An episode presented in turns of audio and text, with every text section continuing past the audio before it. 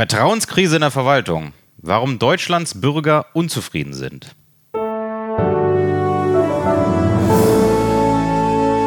Hallo und herzlich willkommen bei Kanzler. Mein Name ist Nils Brechbühler und an meiner Seite heute wieder Dan Bauer.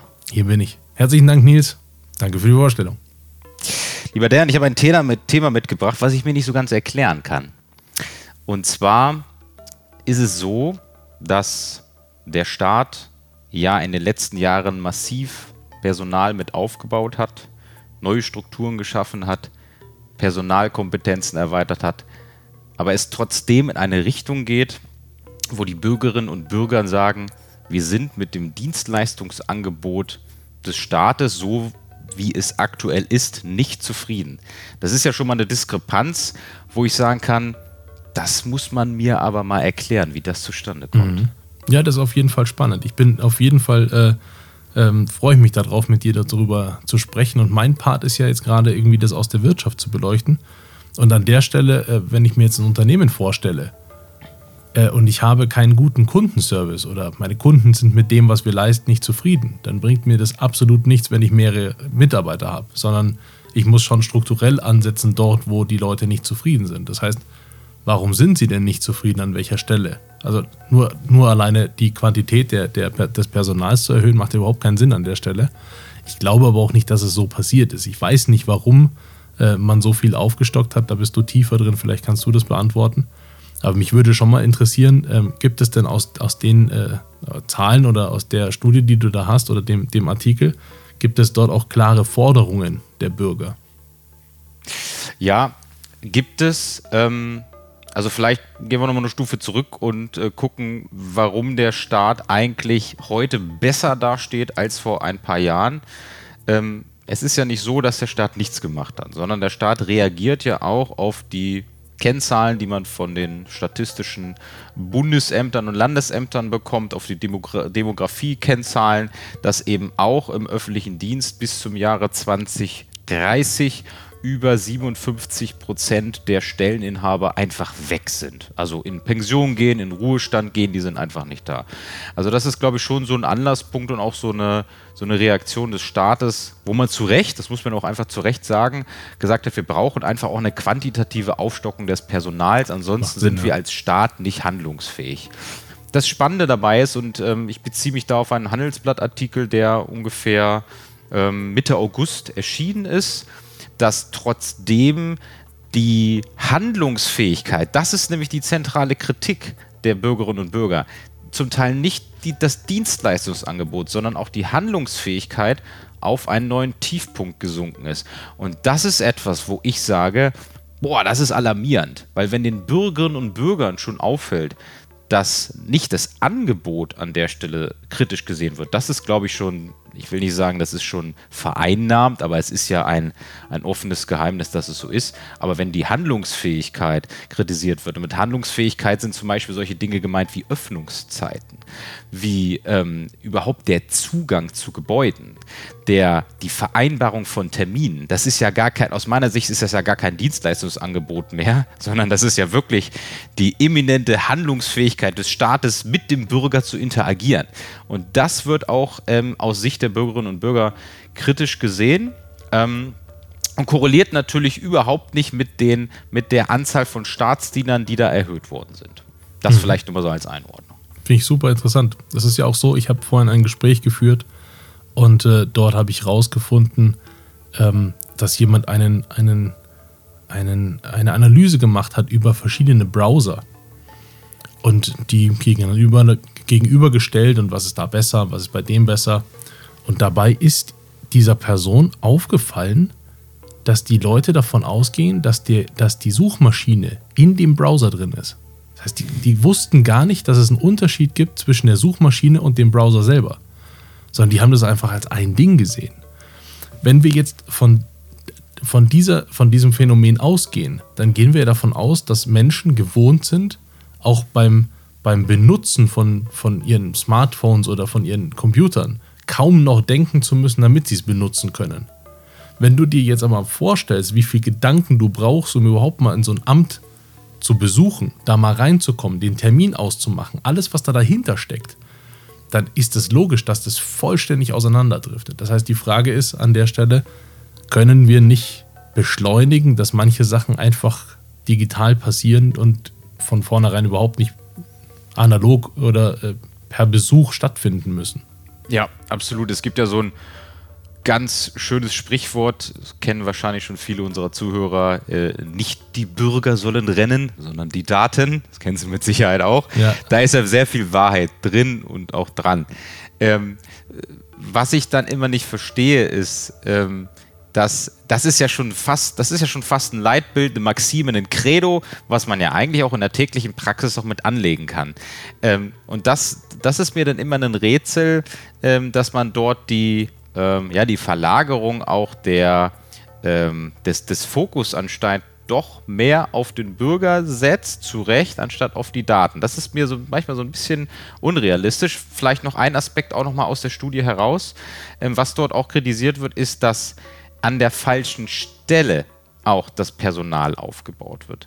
In dem Fall wird ähm, darauf Bezug genommen, dass vor allem eine Vielzahl neuer Bundesbehörden geschaffen wird. Also vom Bundeszentralamt für Steuern bis hin zum neuen geplanten Finanzkriminalamt, ähm, wo sich auch, auch die Wissenschaft doch deutlich auseinandersetzt mit dem Thema und sagt, das ist eine klassische Fehlsteuerung von Ressourcen, weil der unmittelbare Kontakt auch durch die fehlende Digitalisierung aktuell eben immer noch bei der Vollzugsebene der kommunalen Ämter und Behörden stattfindet. Und da ist auch ein deutlicher Personalzuwachs gegeben, aber nicht in dem Maße, der es erforderlich macht, um den Bürgerinnen und Bürgern anscheinend einen Grad von Zufriedenheit auszusprechen, wo sie sagen, jetzt bin ich mit der Handlungsfähigkeit und dem Dienstleistungsangebot zufrieden. Das heißt, die, wir haben hier eine klassische Fehlsteuerung. Eigentlich bräuchten wir mehr Präsenz, mehr Leute auf kommunaler, zum Teil Landesebene, aber es wird eben eher auf Bundesebene aufgestockt. Das heißt aber, dass tatsächlich damit ja die, die Distanz zu den Ämtern noch viel größer wird. Genau, und das ist etwas, was ich, was ich persönlich sehr schade finde, mhm. weil wenn man uns, wenn wir uns einfach auch mal überlegen, was sind deine Kontaktpunkte, deine Touchpoints, die du als Mensch hast, das ist deine unmittelbare Gemeinschaft, das ist äh, dein Rathaus vor Ort, das ist dein Bürgermeister vor Ort, das ist die Sachbearbeitung, die du von um die Ecke kennst, die ja jetzt schon ein, ein, einen wahnsinnigen Overload an Aufgaben haben. Vielleicht auch mal für, für die, die das auch im Podcast vielleicht nicht so ganz einordnen können, ähm, warum die Kommunen so wichtig sind. Äh, in der kommunalen Praxis ist es so, dass die Mitarbeiter und Mitarbeiterinnen schon mal per se schlechter bezahlt werden als ein landes- oder bundesbehördlicher äh, äh Mitarbeiter, so zum Beispiel von einer anderen Besoldungsstufe. Und jetzt kommt noch ein weiteres Kriterium hinzu. Es ist zusätzlich auch noch so, dass gerade auf der kommunalen Ebene die Aufgaben so gebündelt werden müssen, dass du zum Beispiel gleichzeitig für den Jugendbereich verantwortlich bist, dass du dann nachmittags dich um Baugenehmigungen kümmerst und am nächsten Tag machst du die Anmeldung der Hundesteuer. Das ist ein wahnsinniger, auch kognitiver Spagat, den die Mitarbeiter und Mitarbeiterinnen leisten müssen. Und wenn wir jetzt das nochmal auch beziehen auf das Personal, was vielleicht jetzt noch zusätzlich hinaufkommt, dann kann man auch sich auch bewusst die Frage stellen, haben diese Menschen, die zum Teil am Limit arbeiten, überhaupt noch auch sinnvoll die Zeit, andere neue Leute auch noch mit einzuarbeiten? Natürlich nicht. Das wäre auch tatsächlich meine Frage gewesen. Gibt es dieses Einarbeiten denn in dieser Form? Also kann ich denn sicher gehen, dass wenn da 100.000 Menschen mehr beschäftigt werden, die auch alle eine Stelle haben, dass sie eine Rolle haben in dieser Stelle. Das siehst du ja auch in Unternehmen, dass das schwierig ist, dass, dass äh, Leute mit eingestellt werden, mach mal das und das, dann ist aber das Rollenverständnis noch gar nicht klar, äh, weder der Person, die eingestellt wird, noch dem Management. Und entsprechend stelle ich es mir genauso in der Behörde auch vor. Ist das dann, stimmt das oder liege ich da falsch? Also das ist ein super, super spannendes Thema. Das ist fast ein eigener Workshop wert, um das zu beleuchten. Also dieses klassische Thema Onboarding in einer behördlichen Organisationsstruktur. Da gibt es alle Facetten, die du dir vorstellen kannst. Also ich persönlich habe mal ähm, in einer Behörde gearbeitet, die war dem Euro sehr wohlgesonnen, weil ein ein tatkräftiger Gewerbesteuerzahler äh, um die Ecke war, sodass auch die personelle Ausstattung in einer Personalabteilung oder auch Personalmanagement ähm, so gut war, dass man sich zum Beispiel Onboarding-Prozesse leisten konnte, dass man Onboarding-Prozesse aufgebaut hat, dass man zuständige Mitarbeiter gehabt hat, die sich wirklich nur um diesen Lebenszyklus eines Mitarbeiters. Er kommt an und scheidet dann irgendwann wieder aus. Also die haben den quasi auf, dauerhaft mit begleitet. Das ist aber eine, eine Ausnahme. Das ist eine Ausnahme, die ganz, ganz stark auch von den finanziellen Ressourcen einer Behörde abhängt und, Punkt 2, auch von der Wertigkeit dieser Aufgabe an sich. Also ich glaube, ähm, das ist bei, bei Behörden wie auch bei Unternehmen immer noch so ein Nischenthema, ganz, ganz viele Mitarbeiter ähm, verlassen ja auch Arbeitgeber innerhalb der Probezeit, weil sie zu Recht sagen, ich bin hier gar nicht angekommen. Also ich bin, ich habe keine sinnvolle Einarbeitung bekommen, ich habe keine Unternehmens- oder Organisationskultur kennengelernt, ich weiß eigentlich gar nicht, wer unser oberster Chef ist, den habe ich nie gesehen. Äh, und auch mein Arbeitsgebiet ist an der Stelle mir nicht so vermittelt worden, dass ich jetzt sagen kann, ich habe jetzt hier Lust weiterzuarbeiten. Und ich glaube, das ist etwas, ähm, wo der Staat nochmal ein Tickchen mehr aufholen muss, weil er eben auch in starker Konkurrenz zur Privatwirtschaft steht und ja schon hier auch Alleinstellungsmerkmale zusätzlich noch mit aufbauen muss. Ähm, und vielleicht ein schönes Beispiel dazu. Ich hatte letztens ein Gespräch mit einem ähm, sehr guten Bekannten von mir, der sich bei einem großen Landesamt beworben hat. Und ähm, dieser Kollege war, ähm, hat die Frage gestellt im Vorstellungsgespräch, was dann die ähm, Arbeitgeber-Benefits sind, die man einem Arbeitnehmer anbieten kann. In dem Fall ihm, weil er sich gerade dort bewirbt. Da war Schweigen im Wald. Da ist zu, da ist aus, ja, genau. Und ähm, das war für ihn so ein, ein, ein, ein eindrucksvolles, im negativen Sinne, Erlebnis, dass er, dass er wirklich zu mir gesagt hat: Nils, ist das bei allen Behörden so? Mhm. Und ich habe ihm gesagt: Nein, da kann ich dich beruhigen, das ist nicht so. Das hat ähm, mit Sicherheit auch was damit zu tun, wie ist die Wertschätzung auch mhm. äh, in diesem Prozess gegenüber dir als Bewerber überhaupt in der Organisation gesehen. Also ich kenne auch viele Organis Organisationen, die bereiten sich wirklich ganz, ganz toll auf den ersten Kontakt mit einem Bewerber vor. Ähm, ähm, wissen auch, um wen es geht, können diese, können auch die Benefits in irgendeiner Form auch übermitteln, aber es gibt eben auch das Gegenteil. Aber ich denke mal, da spreche ich für die Wirtschaft auch, das wird es in der Wirtschaft genauso geben, oder Dan? Das äh, ganz sicher, ja. Äh, mir stellt sich die Frage tatsächlich äh, nochmal zurück zu der Kultur weil es ja schon hochspannend ist. In einem Unternehmen, wenn ich reingehe, dann kann ich entscheiden, gefällt mir die Kultur, hat dieses Unternehmen eine Kultur, beziehungsweise jedes Unternehmen hat eine, aber ob es eine geprägte Kultur ist, ist die Frage. Und das kann ich mir beim Amt selbstverständlich auch vorstellen, nur habe ich da ganz andere Bedingungen aus meiner Sicht. Ich habe diese Sicherheit, die mir im Rücken steht, äh, wenn ich mich dort bewerbe. Das ist, das ist schon mal viel, viel wert. Äh, und die habe ich gerade äh, in, in gewissen Märkten habe ich die nicht. Aber die Frage ist, gibt es denn eine Möglichkeit aus deiner Sicht, diese Kultur zu schärfen oder gibt es überhaupt das Interesse dazu?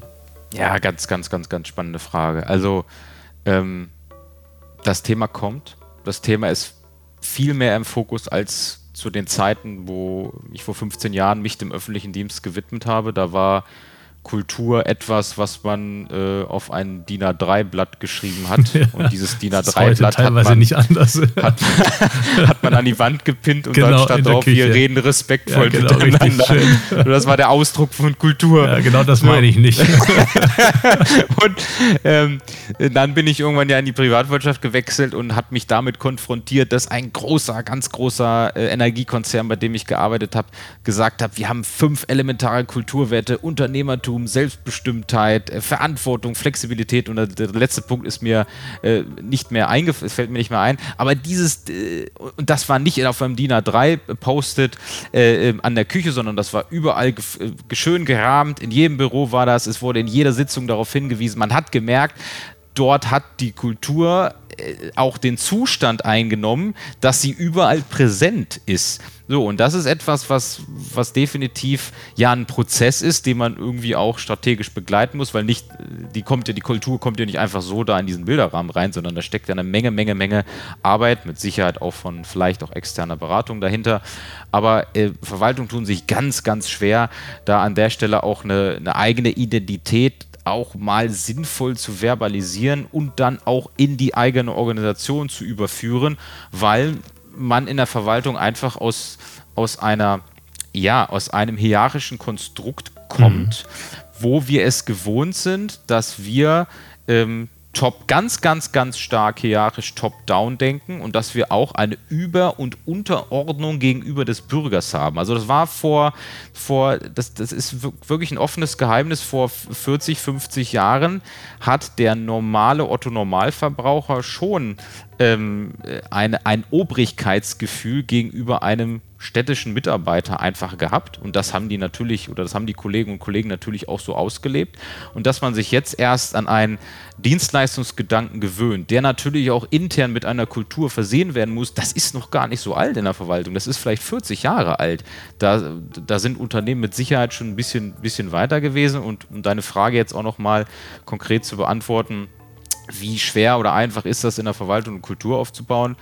Ähm, es hängt auch ganz viel damit zusammen, ähm, wie empfänglich auch die, ja, und äh, die Führungskräfte auch dafür sind, diesen Kulturgedanken erstens auch komplett transparent mit auszuarbeiten. Ja. Und zweitens ähm, dann auch bereit sind, das nicht eben nur als DIN A3-Poste zu verstehen, sondern eben auch ähm, in jeder Facette zu leben und auch dafür einzustehen. Also dieses Eingestehen ist auch etwas, was ich ähm, nicht nur in Behörden, sondern auch in der Wirtschaft zum Teil wirklich vermisse, dass man, dass man Werte hat äh, und Werte stehen ja nicht einfach so lose da, sondern Werte müssen im Zweifel auch verteidigt werden. Und wenn ich den Absolut. Wert Res Respekt habe, da muss ich zum Teil auch mal meinen Mund aufmachen und sagen, das ist eine Art und Weise der Führung oder des Umgangs, das dulden wir hier nicht, auch mhm. im Sinne von unserer Verwaltungskultur. Ja, absolut.